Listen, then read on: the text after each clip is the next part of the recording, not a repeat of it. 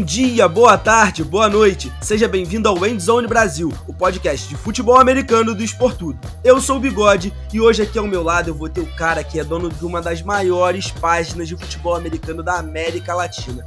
Eu tô falando de nada mais, nada menos de que Gabriel Golim. E junto com ele, o nosso redator Davi Alves vai ajudar a gente a falar sobre tudo o que aconteceu na semana 12 da NFL e do que pode acontecer na semana 13. Mas antes disso, não se esquece, segue a gente lá nas redes sociais do Endzone Brasil e do Esportudo e baixa o aplicativo do Esportudo, porque assim você fica por dentro de tudo que acontece no mundo da NFL. Então, vamos pro episódio. Meus amigos, estamos começando o podcast do Endzone Brasil, do Esportudo. Um prazer enorme estar aqui. Muito obrigado pelo convite, meus amigos. E eu passo a bola aqui pro Davi, mandar ver pra gente começar. Vamos que vamos.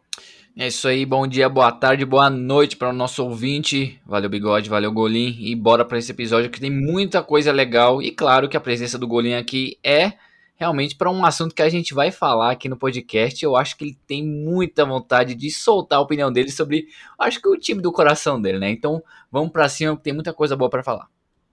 Como o Davizão já falou, a gente vai começar puxando um assunto polêmico, porque ou você ama ou você odeia. Aquele assunto que muitas vezes ninguém quer falar porque acha que atrai, e quando atrai, meus amigos, a última vez que atraiu foi Dinastia. Ficou um tempinho ganhando tudo vamos falar de New England Patriots e a reconstrução dessa equipe. Bill Belichick tá montando uma nova dinastia aí, Golim?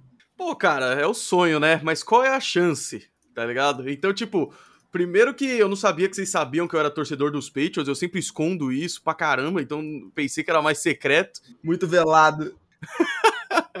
é, cara, a chance é muito pequena, esse é o problema. A chance de uma escolha 199 ser o quarterback mais vitorioso da história, a chance do, do, do Mac Jones ser o cara que vai liderar a dinastia pelos próximos tempos. E, e como torcedor, a gente fica muito desconfiado, cara. Então, o que eu tô feliz agora já é pelo time estar tá se desenvolvendo pra caramba. As primeiras semanas foram bem difíceis e agora seis vitórias seguidas jogando bem, sete vitórias nos últimos oito jogos. A gente vê que a defesa tá indo bem. E para mim, cara, é um elemento que junta tudo isso e que torna possível a chance de os Patriots continuarem indo bem. Não precisa ser uma dinastia de ganhar a cada dois anos, como estava acontecendo lá de 2014 para 2018. Mas, cara, de ser um time forte, um time que compete, porque a AFC é muito competitiva, a NFC também. É, e esse cara é o Bill Belichick. Então, ano passado recebeu crítica atrás de crítica aí de que o negócio era o, era o era o Tom Brady, que o Bill Belichick não era nada na dinastia, quem que é Josh McDaniels. E o que a gente tá vendo agora é que o Tom Brady é lógico que ele é maravilhoso, mas que o Bill Belichick também. E que o Mac Jones é um bom jogador. Então, cara, a seed 1 é possível. Bill Belichick é um monstro, mas a gente viu ano passado que só ele não é suficiente. Um time sem recebedor, um time sem defesa, um time com Cam Newton liderando, nem Bill Belichick faz dar certo, cara. Então, agora as estrelas se alinharam um pouquinho mais aí e as coisas estão dando certo. Para mim, a prova de fogo é na semana que que vem contra os Bills e vamos que vamos. É, também não adiantava a gente querer pegar um QB tipo o Ken Newton, porque, pô, para pra pensar. Não dá pra exigir muito do Josh McDaniels com Ken Newton. Você vai botar é. o quê? Ele para correr e ponto. Porque passar a bola o cara não tá conseguindo. A última partida foi ridícula, colocaram PJ Walker em campo. É. Então, assim, tem muita coisa para se avaliar aí. E acho que muita gente caiu caiu de pau, assim, em cima do McDaniels, em cima do Belichick, falando exatamente o que você falou do Tom Brady. E eu acho que o Mac Jones, ele foi um achado muito bom. Porque, assim, muito se criticava do Mac Jones, eu falei um pouquinho disso é, durante a transmissão desse final de semana lá no Endzone, que era aquela, aquele papo do draft, de, ah, ele não tem um braço, ah, ele não é um quarterback atlético. Tudo bem, mas o Bill Belichick trabalhou com dois quarterbacks nesse período de tempo aí, Tô falando de Tom Brady e Jimmy Garoppolo, que eram dois quarterbacks que não são muito atléticos. Tom Brady zero, o Garoppolo um pouco mais. Mas os dois quarterbacks eram de passes mais curtos, de, de mais precisão. O Brady, a gente sabe que é tudo, né? Mas o Garoppolo, a gente sabe, é só olhar em São Francisco que ele não é um cara que lança muitas bolas longas, é um cara muito mais de um jogo cadenciado. E acho que o Mac Jones ele é um encaixe perfeito, e eu falei muito sobre isso na época do draft, porque ele é um cara que foi muito preciso em Alabama. Ele era extremamente preciso. Ele é um cara que tem um ele, aquele decision making ele, ele tem. O processamento mental dele é muito bom. E acho que ele tem aprendido muito, acho que ele tem muito a evoluir ainda. As pessoas falavam que o teto dele é muito baixo, pelo contrário, eu acho que o teto dele é muito alto, porque eu acho que ele é um jogador que ele aprende muito. Então ele tem um teto muito maior, por exemplo, do que jogadores que eu vou dar um exemplo, que é o Trey Lance. Trey Lance eu via um jogador muito bom fisicamente, atleticamente, mas com um processamento mental que por vezes me dava arrepios. Mas o Mac Jones eu acho que é esse encaixe e ele tá caminhando aí para se tornar um quarterback sólido na NFL. Ele tá mostrando isso, tá mostrando momentos daquele X Factor que a gente fala e acho que Cara, os Patriots estão voltando, né? É, eu acho que, tipo, eu vi uma. A, a, a expectativa, eu acho que é muito problema nisso aí. É, eu vi uma discussão no Twitter, eu acho que foi até algum perfil gringo que perguntou, que falou assim: se o teto do Mac Jones fosse o Matt Ryan, você ia ficar triste? Eu falei, pelo amor de Deus, cara, o, o Matt Ryan é excelente, sabe? Se o teto do Mac Jones for alguém como o Mac, Matt Ryan, que já foi MVP, já levou o time pro Super Bowl, a galera, eu acho que tá muito acostumada com o Aaron Rodgers, que é um talento raríssimo de se ver, ou Tom Brady, que é um cara que parece mágico e tira coelho da cartola, ou um Patrick Mahomes, que é um talento também muito raro de se ver na NFL. Mas, cara, é, para um time ser vitorioso, primeiro que precisa de um, todo o resto. E o Bill Belichick é esse cara, é o cara de que não é estrelas, né? Quem tá vendo a série do, do, do Star Plus lá do Man in the Arena, é, sabe disso. O, o Bill Belichick é um cara de time forte e não de estrelas. Então, o Mac Jones que chega, tem uma acurácia gigantesca, lidera todos os quarterbacks em, em porcentagem de acerto, em constância, é, mesmo que nas últimas semanas ele esteja evoluindo, inclusive em passe longo, passe em profundidade e tudo mais. É, é um encaixe perfeito, cara. Então, primeiro, as expectativas, a gente adora comparar ele com quarterbacks. Já vi gente comparando com o John Montana, já vi comparando com o Tom Brady. O cara tem, sendo bom ou não, o cara tem só 12 jogos na NFL. Então tem que ter calma, mas pode ser o suficiente. Se ele parar ali nesse nível que tá agora, com o Bill Belichick, já pode ser suficiente para acontecer muita coisa boa. É, cara, quando a gente fala do New England Patriots, a gente pensa muito em um sistema, em um conjunto, é, do que mais em estrelas. E é exatamente isso que o Golim falou. Quem tá assistindo o Man in the Arena conhece é, essa, essa identidade que o Belichick criou para a franquia, que o Josh McDaniels aperfeiçoou também. E quando a gente olha pro, primeiramente pro draft, a gente percebe que o Mac Jones ele meio que caiu no colo dos Patriots. Ele caiu no, me no melhor cenário possível. É, eu já falei isso aqui no podcast, que no draft, é, eu falei que ele, ele provavelmente pode ser o quarterback de maior sucesso, é, não só nessa temporada, mas nos próximos anos, devido ao contexto que ele caiu. Não tô falando que ele é mais talentoso que o Trevor Lawrence, o Zach Wilson, o Justin Fields, mas que ele caiu num cenário tão perfeito para ele, onde o encaixe pode ser tão bom para ele e eu acho que isso pode realmente acontecer e pelo menos a curto prazo é isso que a gente tá vendo. Ele é um cara que evolui muito, ele é muito estudioso, dá para ver a evolução dele desde o primeiro jogo até essa semana 12, onde ele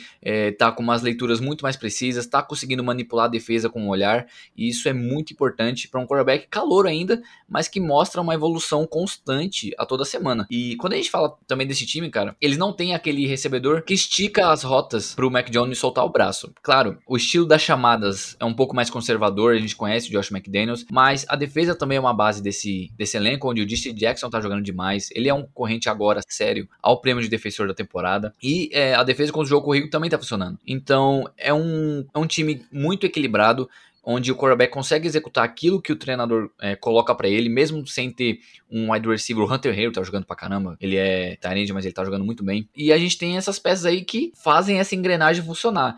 E não só o Mac Jones, eu acho que o Mac Jones ele, ele aperfeiçoa aquilo que o Belichick tem de visão de jogo, mas eu acho que essa engrenagem como um todo funciona muito bem, cara, pro, pro cenário do Mac Jones ter sucesso na NFL.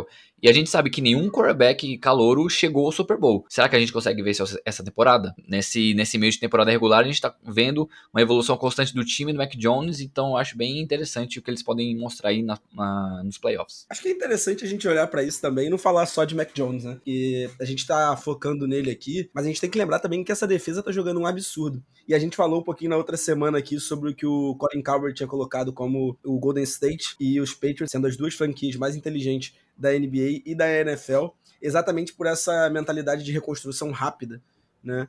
Cara, quando você olha para algumas peças, tipo o Kyle Duggar, que era um cara que, quando foi draftado, muita gente ficou, meu Deus, mas ele ali tinha, se eu não me engano, o Grant Delpit estava disponível na, na época ali, e era safety também, era um, era um baita de um talento de LSU que era de primeira rodada, caiu para segunda. E aí escolheram o Kyle Duggar, eu fiquei meio, opa, o que, que é isso? Mas a gente sabe que é Bill Belichick. A gente sabe que ele é um cara que trabalha muito bem o desenvolvimento. JC Jackson a gente não precisa nem falar. O cara tá interceptando um absurdo. Eu tenho medo de ligar para alguém aqui e, pô, do nada o JC Jackson atender interceptando meu telefone. o negócio tá pesado. Não, e cara, você vê, é, o que mais me fascinou no Bill Belichick nesses últimos dois anos, pô, a gente viu uma temporada ruim ano passado. Acabou, tá, tá nos livros já. É, foi uma temporada ruim, fim de papo. É, então, o que a gente viu é que o Bill Belichick é humano e que a liga é muito competitiva. Porque eu acho que com a dinastia dos Patriots, que durou 20 anos, ficou uma mística de que eles são mágicos, imbatíveis e sempre vão achar uma forma independente do que aconteça. Eu acho que a temporada passada mostrou justamente que é uma liga extremamente competitiva e que é todo mundo humano ali. Tá todo mundo fazendo estratégia, todo mundo tentando ganhar jogo a jogo e todo mundo querendo ganhar Super Bowl.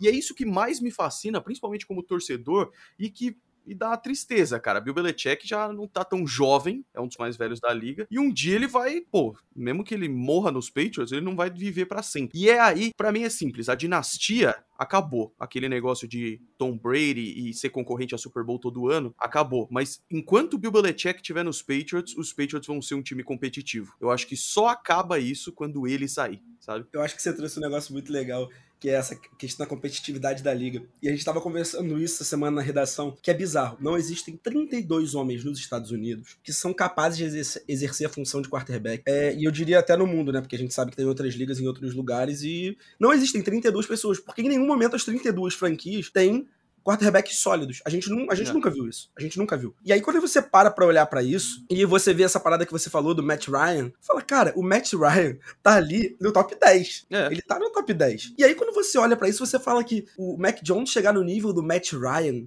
não é uma coisa boa. Os caras querem, eles querem ali estar tá no, no top 5, top 3, mas, gente, o top 10 é extremamente competitivo. É extremamente Até porque uma das características mais importantes da NFL não é ser bom, mas é ser sempre constante, né, cara? O que a gente vê de quarterback que tem um ano bom e aí cai. Então é, é a, a, constância talvez seja mais importante ainda. É, eu, eu fico olhando para essa, essas pessoas e às vezes eu acho que é falta de uma análise mais profunda da NFL. Eu acho que às vezes quem assiste a NFL há pouco tempo tem uma sensação de que você precisa ter jogadores extremamente mágicos. Tem, é o que você falou, é a mística uma coisa é. assim. E, cara, não é. Na real, é um jogo muito estudado, é um jogo de muitas leituras. É só a gente olhar pro próprio Patrick Mahomes. Porque tinha momentos que estava tudo dando certo.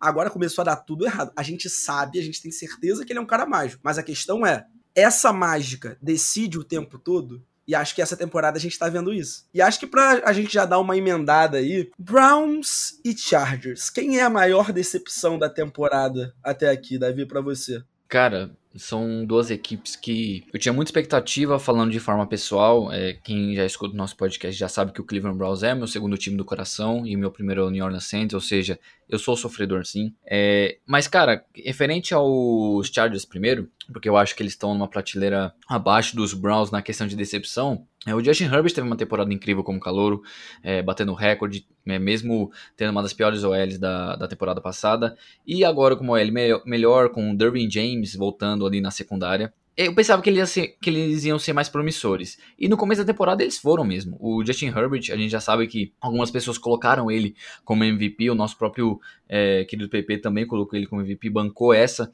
mas agora já, já percebeu que o Justin Herbert não evoluiu em alguns aspectos. E esse time como um todo, cara, me preocupa em algumas coisas. Primeiro, é, o estilo de chamada ele tá se adaptando aos seus próprios jogadores. No começo da temporada, sim, mas agora eu tô achando meio difícil. É, o Brandon Staley tava fazendo um bom trabalho, agora eu tô vendo algumas chamadas que estão me preocupando bastante. E na questão do Cleveland Browns, cara, que para mim é o time mais decepcionante dessa temporada, porque a expectativa era muito maior. A gente viu uma segunda metade de temporada regular do ano passado incrível do Baker Mayfield é, de um conjunto como um todo, né? Mas o Baker Mayfield em especial, que foi o melhor futebol americano que ele já jogou na vida aqui na NFL. É, a gente viu eles vencendo o Pittsburgh Steelers é, fora de casa nos playoffs, primeira vitória de, de playoffs em, cara, praticamente duas décadas. E aí a gente vem para essa temporada com o Odell Beckham Jr. saudável, com um time reforçado, com uma das melhores OLs da liga e com uma defesa também reforçada. A gente tá na semana 12 e o Odell Beckham Jr. não tá mais no Cleveland Browns. As lesões, cara, lotam é, a franquia Cleveland Browns. E o Baker Mayfield não tá jogando bem. Pode ser porque ele tá baleado ou também pode ser questão de encaixe. É, a realidade é que Kevin Stefanski também tá fazendo um trabalho bem questionável essa temporada. Tá me preocupando, cara, porque o Jarvis Landry voltou. O Nick Chubb e o Karen Hunt também agora estão saudáveis, eles ficaram um tempo fora. É, o que me decepciona mais neles é que a gente não conseguiu ver, ver eles com 100% do potencial deles. Isso me preocupa. E agora tô bem chateado porque eu esperava muito do Cleveland Browns e agora eu não vejo eles tendo tanto sucesso, pelo menos a curto prazo. Então eu já vou pegar e vou passar essa bola agora pro Golim, porque é uma bola complicada. Porque, assim, são, são duas equipes que eu acho que a gente, a gente esperava muita coisa. Não tem. Não. Ninguém esperava, assim, pouca coisa das duas. Elencos recheados, bons jogadores, quarterbacks que, assim, precisavam se provar, mas que a gente tinha expectativa. É, mas eu vou te falar, cara, eu acho que tem uma questão aí que me, me deixou com um pouquinho menos de expectativa nos Chargers, que é troca de técnico. Sempre que troca de técnico é uma mudança muito grande, é uma mudança de filosofia, é uma mudança quase sempre de playbook, é uma mudança de coordenador ofensivo e defensivo.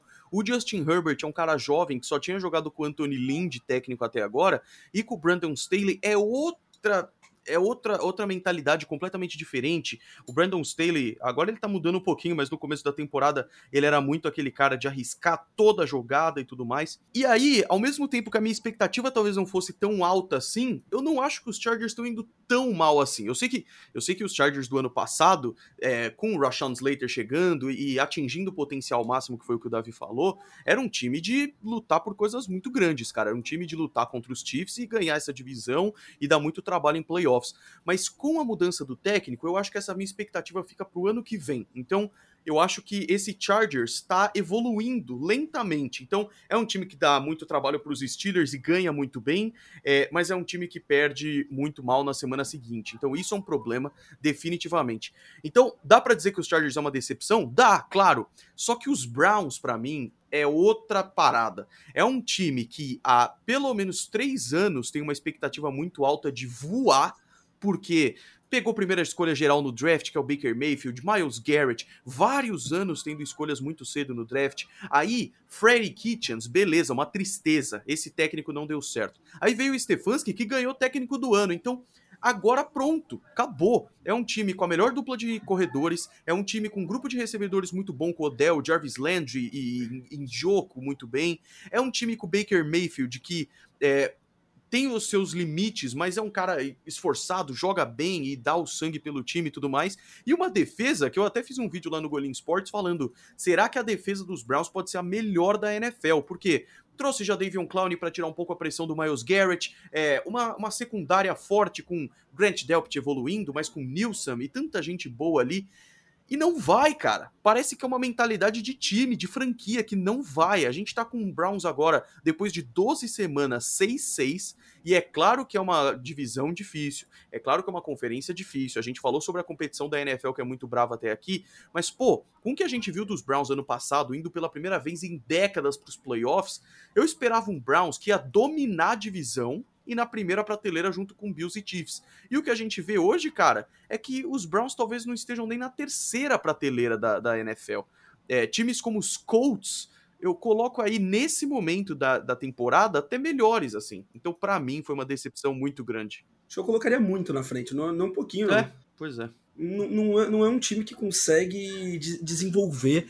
E, e é o que você falou, parece que é uma mentalidade. Parece que é aquela coisa dos Browns de 2015 por aí, é, tá até hoje, ela, parece que ela entranha na franquia e ninguém consegue jogar. E aí, falando sobre as duas equipes, eu, eu concordo muito com você que você falou da questão da troca de técnico. E, e é bem interessante você olhar para isso, como você olhar que a agressividade começou a virar uma cadência quando se viu que as coisas não estavam acontecendo da forma que o Brandon, Brandon Stanley queria nos Chargers. É. E começou a mudar. Eu, eu não acho particularmente que deveria mudar tanto. Eu, eu critiquei muito isso. Porque eu acho que assim, ele tomou algumas decisões muito ruins, principalmente algumas decisões de arriscar jogadas no, no campo defensivo em quartas, não era nem quarta para um, às vezes quarta para dois, quarta para três, sabe? É muito complicado você fazer isso e a gente sabe. A NFL não é Madden. A NFL não é Madden. No Madden, eu arrisco toda jogada. No Madden, eu arrisco a jogada na linha de 20, porque se eu perder, beleza. Mas na NFL, se você perder, irmão, a, a demissão tá aqui. A demissão tá aqui. E mal ou bem, tá, tá numa divisão que é muito complicada, que é uma divisão que todos os anos ela tem uma, uma competição interna que é interessante, que é a FC West. Eu posso falar pela, pela questão de, infelizmente, torcer pros Broncos hoje em dia, que não é uma coisa muito fácil. Mas, cara, quando você olha a dificuldade que essa equipe teve para jogar ofensivamente, você vê que tem problemas ali. E, cara, você tem um jogador que estourou essa temporada, que é até estranho, porque quando o time não tá indo tão bem, o jogador estoura, que é o Mike Williams, que não, não vinha bem na NFL, não tinha se mostrado ser o jogador que, que se esperava dele quando foi draftado. Mas tem Keenan Allen, que a gente fala, um dos melhores corredores de rota da liga. Tem Justin Herbert, tem uma das maiores ameaças duplas da NFL no, no como running back, é o Austin Eckler. O cara recebe bem, o cara corre bem, então, assim, é um time que tem o arsenal, mas parece que não encaixa. E eu, eu acho que é mais do que não encaixar.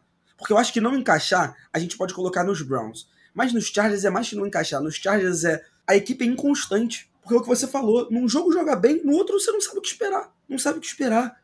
E, e assim, é, é, jogo ruim. Não, não é jogo, jogo assim difícil, é jogo ruim. Então, me preocupa muito. Me preocupa muito isso. Acho que ainda tem uma questão a evoluir nos Chargers. Nos Browns eu já vejo diferente. Nos Browns eu já vejo diferente. Eu acho que é, é a questão total da mentalidade. Eu não consigo dar uma solução. Por exemplo, quase todos os problemas, se você chegar para mim e estiver conversando, eu vou querer apontar alguma solução que eu vejo, mas eu não vejo uma solução para os Browns.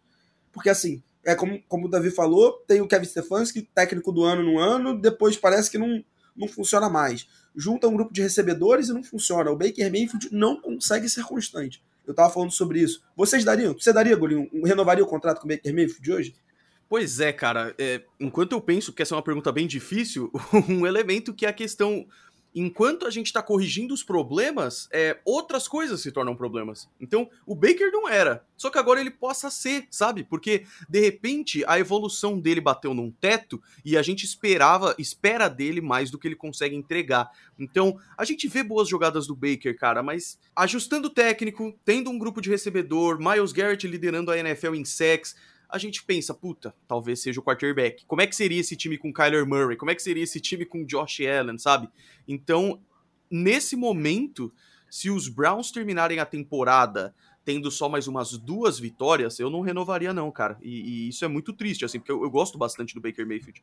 Mas o problema é que a, a, o draft do ano que vem não é bom para quarterbacks também. Então você teria que ir atrás de alguém numa troca, e isso é complicado, né? O draft do ano que vem é o draft mais estranho que eu já vi na minha vida. Porque vai ter uns 3, 4 quarterbacks aí na primeira rodada. Talento para sair. Se tem, tem um. Vai ser, vai ser um draft complicado a gente ver. Muita necessidade e pouco talento, né? exatamente, exatamente.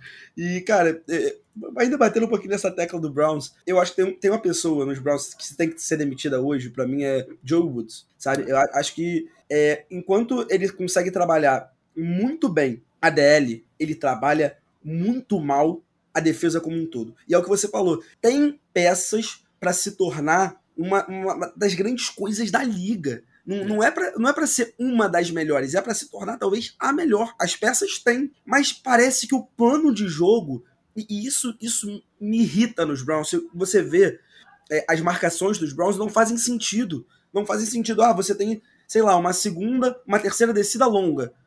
Aí os caras estão protegendo, fazendo blitz, marcando a, a, o início do campo. Pois é. Aí toma uma bola na secundária, os Browns são um dos times que mais tomam terceira descida longa na liga. E isso é um número muito estranho, sabe, para um time que tem um pass rush bom e uma secundária boa. Aí para mim, para mim, isso não é erro é exatamente dos jogadores. Aí eu acho também que é das chamadas defensivas. E aí o Joe Woods para mim é um cara que já já mostrou esse ano que pode ser trocado. Total, cara. E de novo, né, o talento desses caras vai exaurindo, assim, uma hora. Quanto tempo de Miles Garrett sendo um dos melhores pass rushers da liga a gente vai ter? Então isso é uma coisa que tem que corrigir para ontem, né? Pois é, cara. O Cleveland Browns ele é um time muito inconsistente dentro de si. Quando eu falo isso, eu, eu digo que seja por desempenho ou seja por saúde, eles não conseguem ficar 100%. Então, e o Baker Mayfield, cara, na questão do contrato dele também me pesa muito porque ele foi uma escolha é, foi uma primeira escolha geral do draft e com um custo muito alto. E na primeira temporada ele quebrou um recorde ali de touchdowns para um calouro. E a partir daí, depois da, da renovação que o Cleveland Browns teve, foram ali uma temporada e meia mais ou menos bem decepcionante. Como um todo, cara, eu acho que é um, um elenco bem talentoso, muito equilibrado, só que não consegue é, ficar saudável. Eu acho que realmente esse é o, é o principal fator do insucesso que o Cleveland Browns está tendo até agora. Porque eu acho, cara, que o Baker Mayfield ele consegue exercer é, esse papel. A gente já viu ele exercendo e eu acho que ele consegue fazer isso. Só que ele não tá dando sorte na questão de ficar saudável. O Kevin Stefanski é um ótimo treinador, sou fã dele. Mas nas últimas partidas tá tendo umas decisões bem, bem questionáveis, não só nas últimas partidas, mas o ano inteiro. Então, para mim, o Cleveland Browns ele tá refletindo muito a si mesmo. Da mesma, da mesma coisa que a comissão técnica reflete o campo, o campo reflete a comissão técnica e isso tá bagunçando eles mais ainda. Ah, mas eu não vou deixar o Golim sair daqui antes dele me responder, porque ele tentou fugir, mas eu não vou deixar. E aí, você renovaria ou não renovaria com o nosso querido Baker? Chegou na mesa agora, contratinho, tá lá. Ou você dá para ele ou você vai draftar alguém na primeira rodada. O que, que você faz? Cara, provavelmente com o valor que teria eu não renovo. Só que os Browns estão ferrados em qualquer situação, porque ou você gasta uma grana violenta ou você pega um Spencer. Spencer Rattler não vai ser, né? Você é. pega qualquer outro quarterback no, no, no, no, draft, porque o Spencer Rattler, a, a expectativa era de primeira escolha e o cara tá na primeira do Transfer Portal lá. Então, tipo, nem isso, sabe? É, cara, é, é, é ruim a situação de time que precisa de quarterback, e são vários. Sim, é, é, é muito. É como a gente falou, é, é muito time precisando e pouco talento pra esse ano. Mas Cara, a gente tá falando muito aqui, já falamos de Patriots, já falamos de Browns, a gente vai continuar ainda mais na AFC, porque, cara, a gente sempre falou muito da, da NFC sendo a conferência mais pesada da NFL, muita gente criticava muito a AFC, e esse ano, se a gente olhar a competitividade, a AFC tá melhor do que a NFC, pelo menos nos números. Isso está sendo refletido, e eu, eu, particularmente, Bigode, acredito que dentro de campo isso também está sendo mostrado. Você acha que a AFC tá tomando esse lugarzinho aí da NFC agora? Cara, acho. Só que isso que é interessante, né? Uns anos atrás aí, é, o pessoal falava, os Patriots estavam no auge da dinastia, então era Patriots contra uma competição maravilhosa na NFC. Só que a AFC em geral me decepcionou um pouco esse ano, porque eu pensei que os Chiefs agora iam estar tá 10-2, os, os Titans iam estar tá voando. E, cara, os Titans ganharam o jogo pra caramba, é porque esse problema, esses problemas de lesão foram muito grandes. Mas aí os Browns, os Chargers e tudo mais. E o que a gente tá vendo é uma NFC em que o primeiro seed tem nove vitórias, o segundo tem nove vitórias, Cardinals e Packers, e o último seed, que nesse momento são os Vikings, tem mais derrota do que vitória. Então, de fato, você tem toda a razão. A AFC é muito mais competitiva. Porque tá essa loucura na NFC. Só que tá meio que, beleza, os Packers e os Cardinals a gente sabe que passa e tudo mais. A AFC nesse momento, Ravens, Patriots e Titans tem oito vitórias, os Chiefs, Bengals e Bills têm sete vitórias, os Chargers têm seis e tem mais quatro equipes com seis logo atrás. Matematicamente, até os Dolphins com cinco vitórias têm chance de playoff. Então eu não sei se a competição da AFC subiu muito e abaixou todo mundo um pouquinho para baixo, mas é fato que a AFC tá mais forte do que a. tá mais competitiva do que a NFC. Colocar um Super Bowl agora Cardinals contra Ravens, eu ainda colocaria isso daí nos Ravens, entendeu? Nos Cardinals, perdão. Cara, é, é, é bem complicado, né, a gente dar esse confronto das conferências, porque depende muito da, dos jogos internos. Depende muito é. dos jogos das divisões e tudo mais. E quando a gente olha, por exemplo, para a NFC West, é, é, muito, é uma divisão muito complicada. É a divisão, talvez, que a gente esperasse mais competitividade em toda a NFL. Yeah. Porque era a divisão que tinha Russell Wilson, que tinha Kylie Murray e companhia, que eram até subestimados no início da temporada. A gente falou muito sobre isso. Aí tem os Rams, que deram um all-in louco. E que aí, eu quero trazer um dado para vocês aqui, que eu não sei se vocês sabem. Mas o nosso querido Matthew Stafford, ele tem somente nove vitórias. Nove. Estou falando para vocês. Olha o número. Nove vitórias contra times que estavam com campanhas positivas. Nos últimos, espera aí que eu vou dar uma conferida aqui. 80 jogos, 80 não, 79 para ser mais preciso. Caraca. Vocês acreditam nisso? É, é, um dado que é absurdo. É uma tab... Imagina uma tabela, imagina um time em 79 jogos estar 9,70 contra times que estão positivos na temporada. Esses são os Rams. Os, os Rams, não, no caso, o Matthew Stafford, no caso, antes com os Lions, e aí também talvez seja muito culpa dos Lions.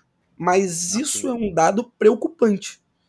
E aí, quando você olha para o Matthew Stafford, você olha para esse all-in dos Rams, numa conferência tão disputada, eu não sei se talvez vale você fazer um all-in desse na NFC, porque, cara, não é certeza de nada.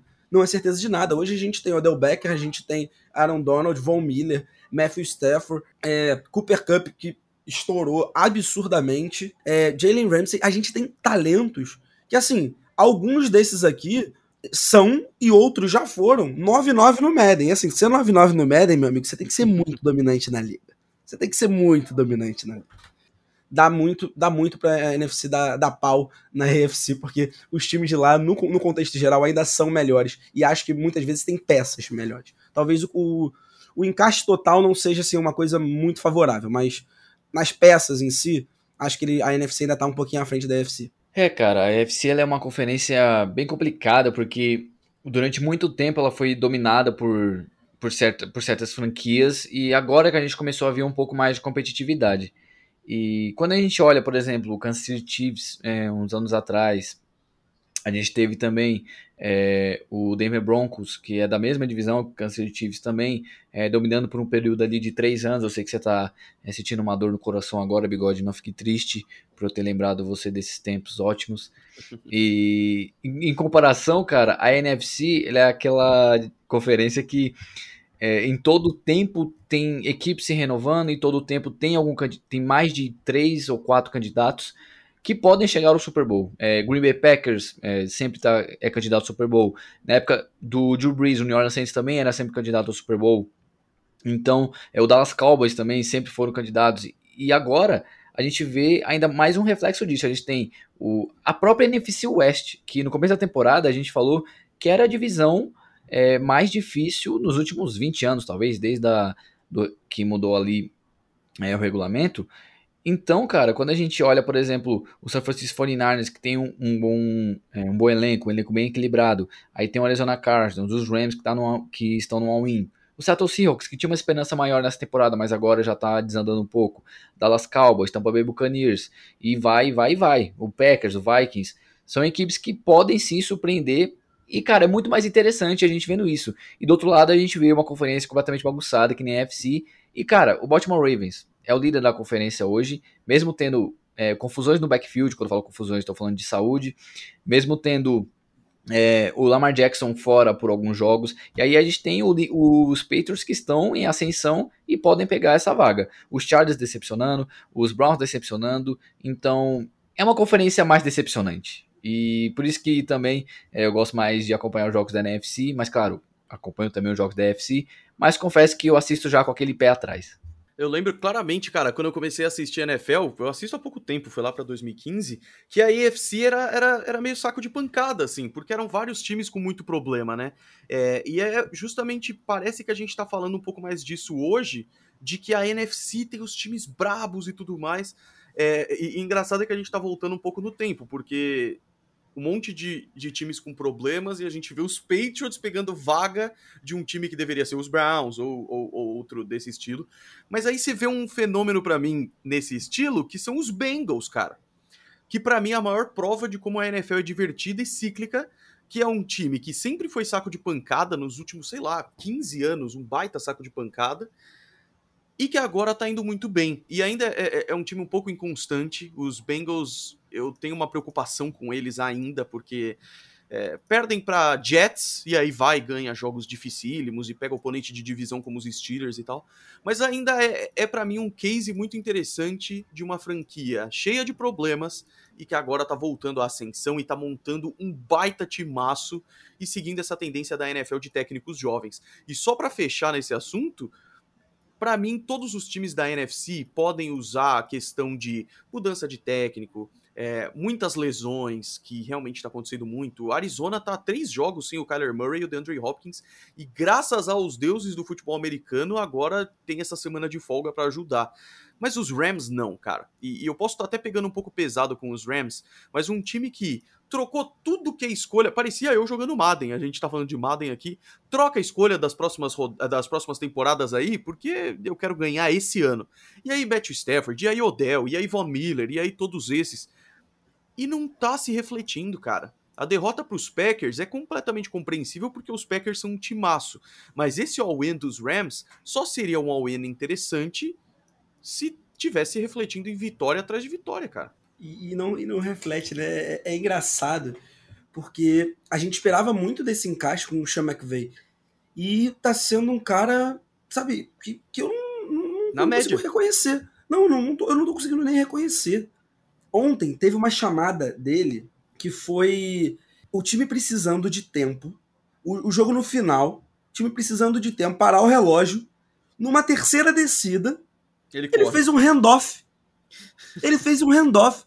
Foi, foi tipo, assustador. Foi uma das piores coisas que eu já vi um treinador fazer. E vindo de um dos treinadores que, pra mim, pelo menos ofensivamente, é uma mente brilhante. Mas aí eu acho que vem de uma coisa do Sean McVay de querer surpreender sempre, sabe? De, ah, ninguém espera um handoff aqui porque seria muita burrice. Vou fazer, tá ligado? E aí acaba sendo realmente uma burrice. Pô, é, mas, mas, foi uma burrice muito grande. Não foi pouca, não. E, e- e é assustador. Isso é assustador, porque isso vem num momento, sabe, que o time precisava daquilo. E, ah, não sei, eu, eu, eu fiquei muito decepcionado. Mas é aquilo, a gente esperava um, um encaixe muito grande. Tudo bem, teve a perda do Robert Woods, perderam o Deshaun Jackson, e aí chega um cara que não estava teoricamente acostumado com o playbook, que tem que jogar, que é o OBJ, então eu acho que dificulta um pouco, mas isso não é desculpa. Isso não é desculpa. E aí também eu vou falar uma, uma coisa que eu acho que a gente fala muito pouco, principalmente quem assiste NFL há pouco tempo aqui no Brasil, que é a questão de- do que você tem numa linha ofensiva. A linha ofensiva dos Rams, ela marca muito melhor, ela, no caso, def, é, defende seu quarterback muito melhor do que ela avança para a corrida. Ela trabalha muito mal na corrida e trabalha muito melhor protegendo o passe. E aí, às vezes, eu vejo os Rams tentando correr um pouco mais com a bola, vezes seguidas, não encaixando, insistindo. Eu, eu acho que al- alguns treinadores esse ano na NFL estão insistindo em algumas coisas que eu, eu, um brasileiro, que não sou uma pessoa, ah, um grande especialista em NFL, não, eu, eu assisto, conheço bastante, mas eu não sou um treinador, sabe? Eu não tenho a experiência que um treinador tem, e eu consigo enxergar isso. Se eu consigo, se vocês conseguem enxergar, como que um treinador não consegue? Sabe, isso me assusta, me assusta. É, eu, eu sempre tento pensar isso, cara, porque, pô, a gente assiste. Eu assisto NFL, vai, vou colocar eu, há seis anos. Um cara como Bill Belichick tá há 40 anos sendo técnico, tá ligado? Mas a gente vê decisões que, cara, você analisa por um espectro, analisa. Porque você pensa assim, deve ter alguma coisa que eu não tô analisando. Você analisa por várias métricas e fala, não, foi um erro. Esse cara errou. E, e- e é bizarro isso. E é bizarro que, tipo, a, a gente não tem preparo, teoricamente, nenhum comparado com o preparo deles. Nenhum. Mas é muito complicado. Então, a, a gente falou aí sobre a nossa semana 12 da NFL. Acho que agora é o momento perfeito pra gente partir pra semana 13. E eu separei três joguinhos aqui pra gente falar. Mas depois, se vocês quiserem, vocês acrescentam mais alguns. E assim, eu separei três clássicos de divisão primeiro, 49ers e Seahawks, que pra mim vai decidir o que é a temporada dos 49ers, se é- vai ser pra cima ou se vai ser pra baixo. Acho que esse vai ser o balizador. E é um time que, classicamente, os 49ers têm bons embates. Broncos e Chiefs. eu, eu vou falar sobre isso só porque é o Sunday Night e é o meu time, porque assim, o que eu espero, eu não preciso nem falar que vocês já sabem o que, que é. A não ser.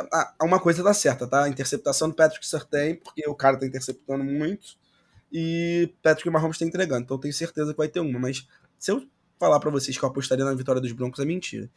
E o último jogo, pra ir pro Golim poder falar bastante, Patriots e Bills. Um confronto que talvez seja o confronto mais pegado dentro dessa divisão. Qual joguinho que você quer começar? Começa aí, Golim, com Pets e Bills. Pra gente poder. Direto, assim. É, direto, já vou direto pra você, porque. É, é Cara- um jogo muito bom. Talvez seja o melhor jogo da rodada. É, e na segunda-feira, porque hoje, sinceramente, eu tô meio triste de ver esse Washington e Seahawks. A gente vê todos os jogos porque NFL é NFL. Mas, pô, a segunda-feira terminar com um jogo da hora é sempre muito mais legal. Enfim, esse Patriots e Bills, cara, ele, ele, ele vai definir tudo pra AFC East. Eu acho que eh, ainda tem dois confrontos, Patriots e Bills. Esse é em Buffalo. E lá no Natal, dia 26 de dezembro, é o segundo jogo em Foxborough, né? Eu acho que esse jogo vai ser importantíssimo porque os dois times têm calendários difíceis. Os Patriots pegam os Bills duas vezes e pegam Colts. Os Bills pegam Patriots duas vezes. A diferença é que os Patriots têm uma semana de folga e isso pode ajudar bastante.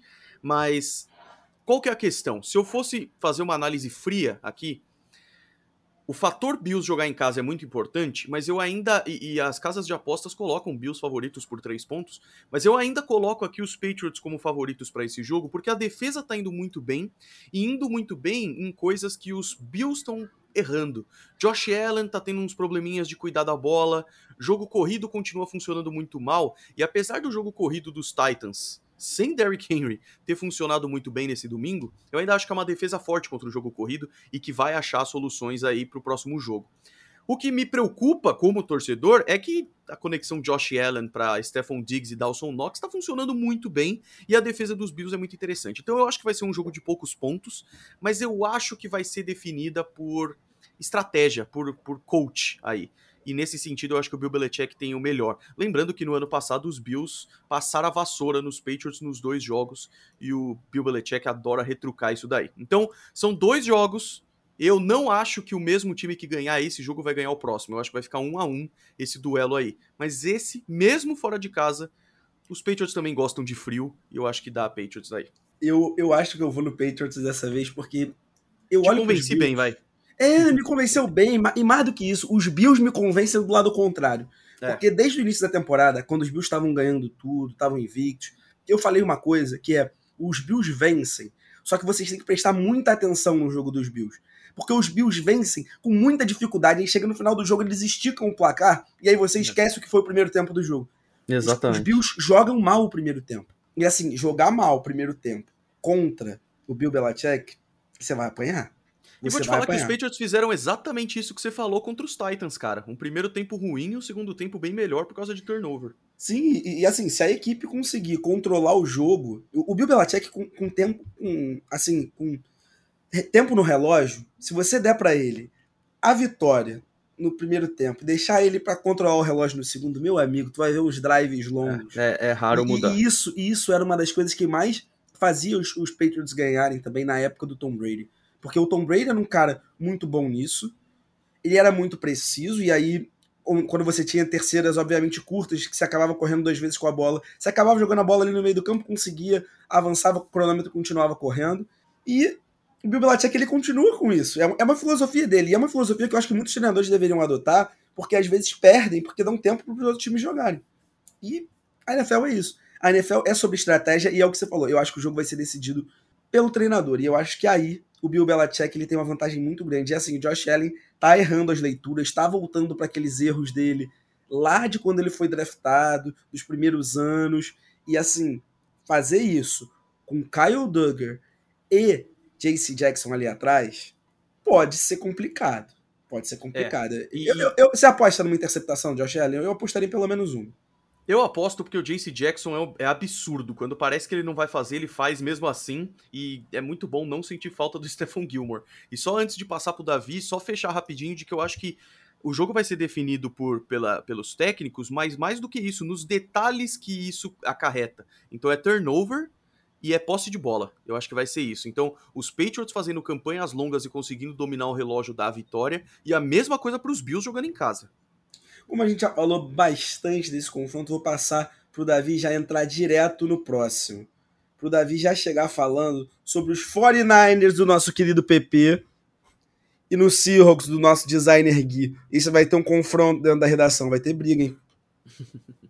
E, cara, é muito difícil a gente falar alguma coisa da NFC West, porque é, é uma divisão complicada. E são duas franquias que estão passando por muita coisa em 2021.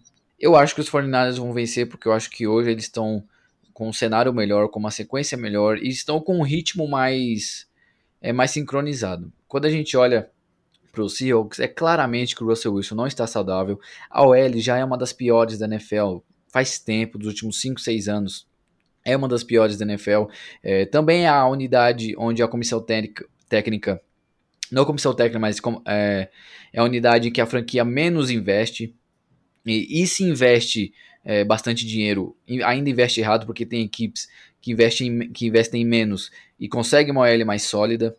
A defesa, a gente sabe que perdeu o KJ Wright, o Bobby Wagner tá tendo que tirar leite de pedra naquela, é, naquele corpo de linebackers. É, a DL não consegue pressionar muito o quarterback. Então é um time muito defeituoso em vários aspectos é, do jogo. É, o ataque tem o DK Metcalf, tem o Tyler tem ali um corpo de recebedores até sólido. É, o Chris Carson simplesmente, cara, fez uma talvez a pior temporada dele é, essa, é, esse ano é, como o Seattle Seahawks. É, pode ser também por causa de saúde, pode ser também por causa de desempenho, enfim. Não está jogando muito bem. E também é, a disponibilidade tem que ser uma qualidade. E quando a gente olha para o elenco dos 49ers, a gente vê ali o Fred Warner voltando a jogar bem, o Jimmy Garoppolo é, encontrando um ritmo novamente, a gente vê o Nick Bolsa fazendo uma temporada incrível, até agora a melhor temporada dele. E a gente vê também é, o Debo Samuel, que a, ele se tornou a arma mais letal da NFL no momento. Então, vai, a bola vai passar muito por ele. O Elijah Mitchell também está jogando muito. Então, é uma equipe que eu acho que tem mais armas para vencer o jogo e eu, por isso que eu acredito neles, cara. Dibu tá acabando com a liga, eu diria. O cara tá quebrando recorde atrás de recorde. O cara corre com a bola. Ele tem mais touchdown corrido que o Christian McCaffrey. Isso é, é, é assim. É, aliás, tá fora, né? É, é verdade, verdade. Hoje a gente teve essa notícia. E pela segunda vez na Injury Reserve, o que tira ele da temporada, basicamente. É. E é um estilo de jogador, cara, que eu gosto demais, o Debo Samuel, que é um estilo tipo Cordero Patterson lá nos Falcons, que é a melhor parte dos Falcons. A gente pensou que seria Mike Davis, pensou que seria é, o Kyle Pitts, e a melhor parte dos, dos Falcons é um cara que tá na liga há anos, já que é o Cordero Patterson, justamente pela mesma coisa do Debo Samuel, que é fazer um monte de coisa. Ele não é running back, ele não é wide receiver e ele é tudo isso. E isso é sensacional, cara. Eu espero que seja uma tendência na liga, porque é muito divertido de se ver. E concordando com o Davi aí, eu acho que dá 49ers nesse jogo, principalmente porque eu já cansei de me iludir com o Seahawks. Os Seahawks geralmente começam a temporada voando e terminam mal. Esse ano tá tudo muito ruim. Russell Wilson voltou da lesão ruim também. Então, para mim, cara, é, é duelo de divisão e isso sempre pesa. Mas os 49ers têm que ganhar esse jogo para manter viva as expectativas de ganhar a coisa esse ano ainda. É. Então, eu vou dar meu palpite aqui. Eu acho que vai dar Seahawks só porque eu quero que o Russell Wilson ganhe a partida. É, pelo caos, porque assim, se eu disser pra você que eu tenho uma argumentação sólida para esse jogo, eu não tenho. Porque os 49ers, eles conseguem jogar a temporada que parecia que não iam fazer nada, aí agora meter uma sequência boa. O Garópolo até a semana anterior no, no, você pegava o, a, o espaço amostral de quatro jogos, o cara tinha o melhor pass rate uhum. da NFL. O negócio é estranhíssimo, estranhíssimo. O Garópolo fazendo essas coisas. E aí tava todo mundo criticando, aí pararam de criticar. Aí ele começa jogando mal, mas ganha o jogo. Você, não consegue entender. Você não consegue entender. E acho que essa divisão esse ano aí é mais ou menos por esse caminho, mas eu vou apostar no Circus. E aí, para fechar, eu vou abrir, obviamente, porque eu vou falar do meu broncão vou falar do meu Broncão, contra os Chiefs. Ah, Bigode, você acredita que o Broncos vai ganhar? Não, não acredito. Não acredito. Vou torcer para isso? Sim, vou torcer para isso. Mas, cara, é muito difícil. Muito difícil. A defesa do Broncos tem um histórico muito bom contra os Chiefs. Em geral, o problema dos Broncos nos últimos anos é o ataque. E contra os Chiefs, normalmente o Mahomes tem dificuldade de jogar. Apesar do que ele tinha uns coelhos da cartola que era para ele jogar muito pior. Mas como é ele, ele ainda consegue fazer alguma coisa. Só que eu acho que assim, esse ataque vai pegar uma defesa que evoluiu demais nas últimas rodadas. A gente estava falando muito mal da defesa dos Chiefs, e assim, vou dar, vou dar um exemplo de que para mim é, é, a alma é a alma dessa melhora é o Snead, o cornerback. Era um cornerback que assim, eu criticava muito, no início da temporada tava jogando mal, mas ele veio numa evolução, numa agressividade que mudou tudo. E aí a gente não precisa nem falar, tem Chris Jones na frente, tem tem jogadores ali para fazer a diferença. Will Gay jogando muita bola pelo meio da defesa, do nada, do nada, porque não era um jogador que estava se destacando. Então, assim, acho que os Chiefs estão voltando e eles voltam a dar medo. Só que, e aí a gente vai bater nessa tecla mais uma vez, o Mahomes precisa jogar ainda com mais cuidado. Porque nas duas últimas rodadas, ele passou perto de ser interceptado mais vezes e não foi por bobeiras da defesa ou por acasos por acasos aí. E assim, Travis Kelce precisa. Aí eu, aí eu vou, dar, vou dar o ponto que para mim também é uma das chaves. É Mahomes arriscando demais e Travis Kelce dropando muitas bolas.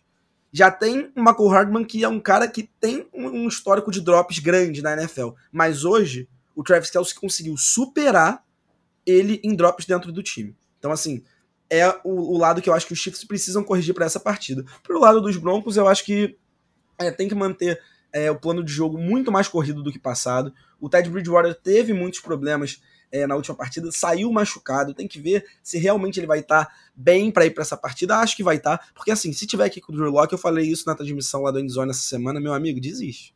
Deus Locke, pô. Não, o Drew Locke em campo, para mim, ele entra em campo, eu saio da sala pra, de assistir. Eu não paro de assistir, porque é ridículo. É, é, é vexatório. É vexatório. Pode pegar, pode pegar qualquer quarterback dessa classe ruim que a gente tá falando agora, que vai jogar mais que o Drew Locke. É, e, e, vou te falar, cara, eu acho que os Chiefs, com a defesa que eles estão tendo esse ano, é, tipo, não no começo da temporada, mas a evolução que tem tido essa defesa, e com Patrick Mahomes vindo aí de uma semana de folga, podendo estudar o adversário, os Broncos adoram dar trabalho para time difícil. Fizeram isso nessa semana, fizeram contra os Cowboys. Patrick Surtain, eu tenho muita convicção de que ele vai ter a sua interceptaçãozinha mas ainda assim é muito difícil, cara. O Terry Bridgewater, mesmo que ele jogue, ele é muito inconstante, não dá para saber o que esperar e geralmente não é um desempenho excelente. Então eu, eu aposto aí nos Chiefs e, e ainda mais um jogo importante para playoff, importante para a decisão de playoff picture também. Antes da gente fechar por aqui, queria dar uma aspas aqui para uma pessoa que chegou para mim e falou assim: falou, ah, você criticava tanto o Broncos ter draftado o Sertain. E aí, agora, duas interceptações no jogo, pick six. Eu falei, cara, mas para pra pensar. Os Broncos deixaram passar, provavelmente, o melhor jogador defensivo do ano, Micah Parsons. Numa posição além que precisava. Justin Fields e Mac Jones, né? É, exatamente, além de Justin Fields e Mac Jones. E, e essa foi exatamente o tópico, né? Porque na, logo em seguida ele, eles falaram de Justin Fields e Mac Jones. Eu falei, não, mas vocês estão falando de dois caras, mas tem o Micah, Parsons ainda. Micah Parsons. Pois é. Falei, é, não era pra ter draftado o Sertain. Legal que ele tá lá, legal que ele tá lá. É um ótimo jogador, mas tinha gente melhor. Enfim. Cara, a gente vai ficando por aqui. Esse foi mais um episódio do Endzone Brasil. Eu, antes de me despedir, queria pedir para vocês para não esquecerem, mais uma vez, segue a gente lá nas redes sociais do Endzone Brasil e do Esportudo. Segue o Golim lá nas redes sociais dele. Fala os seus arrobas aí, Golim. Valeu, irmão. Arroba Golim, só no Twitter que é Golim Underline, porque o arroba Golim tá pego por um cara que não usa desde 2009. E arroba Golim Sports também em todas as redes, que é focado nas notícias, focado no site e tudo mais. Vamos que vamos. E acessem o site dele também, que tem muito conteúdo bom. Eu, Bigode, Valeu, vou ficando por aqui. Agradeço vocês ficarem a gente, escutando a gente até agora. O papo hoje foi muito bom. O Golim enriqueceu demais aqui o nosso bate-papo. Agradeço e me despeço por aqui. Vou deixar agora o Golim dar o seu goodbye. Valeu demais, meu querido Bigode. Valeu, Davi. Foi da hora demais. Eu sou fã do trabalho de vocês. O Endzone, o Esportudo, o PP é maravilhoso. Vocês são demais. Muito obrigado pelo convite fico à disposição, cara. Sempre que quiserem, só chamar. Só que só se for para falar do Mac Jones, porque senão eu, eu recuso qualquer convite. É isso aí, Golinha, é isso aí, Bigode. Obrigado por esse episódio. Você mais uma vez que ouviu até aqui. É, não se esqueça de seguir as redes sociais do Esportudo e do Endzone. Muito obrigado por tudo e é nóis, tamo junto. Tchau, tchau!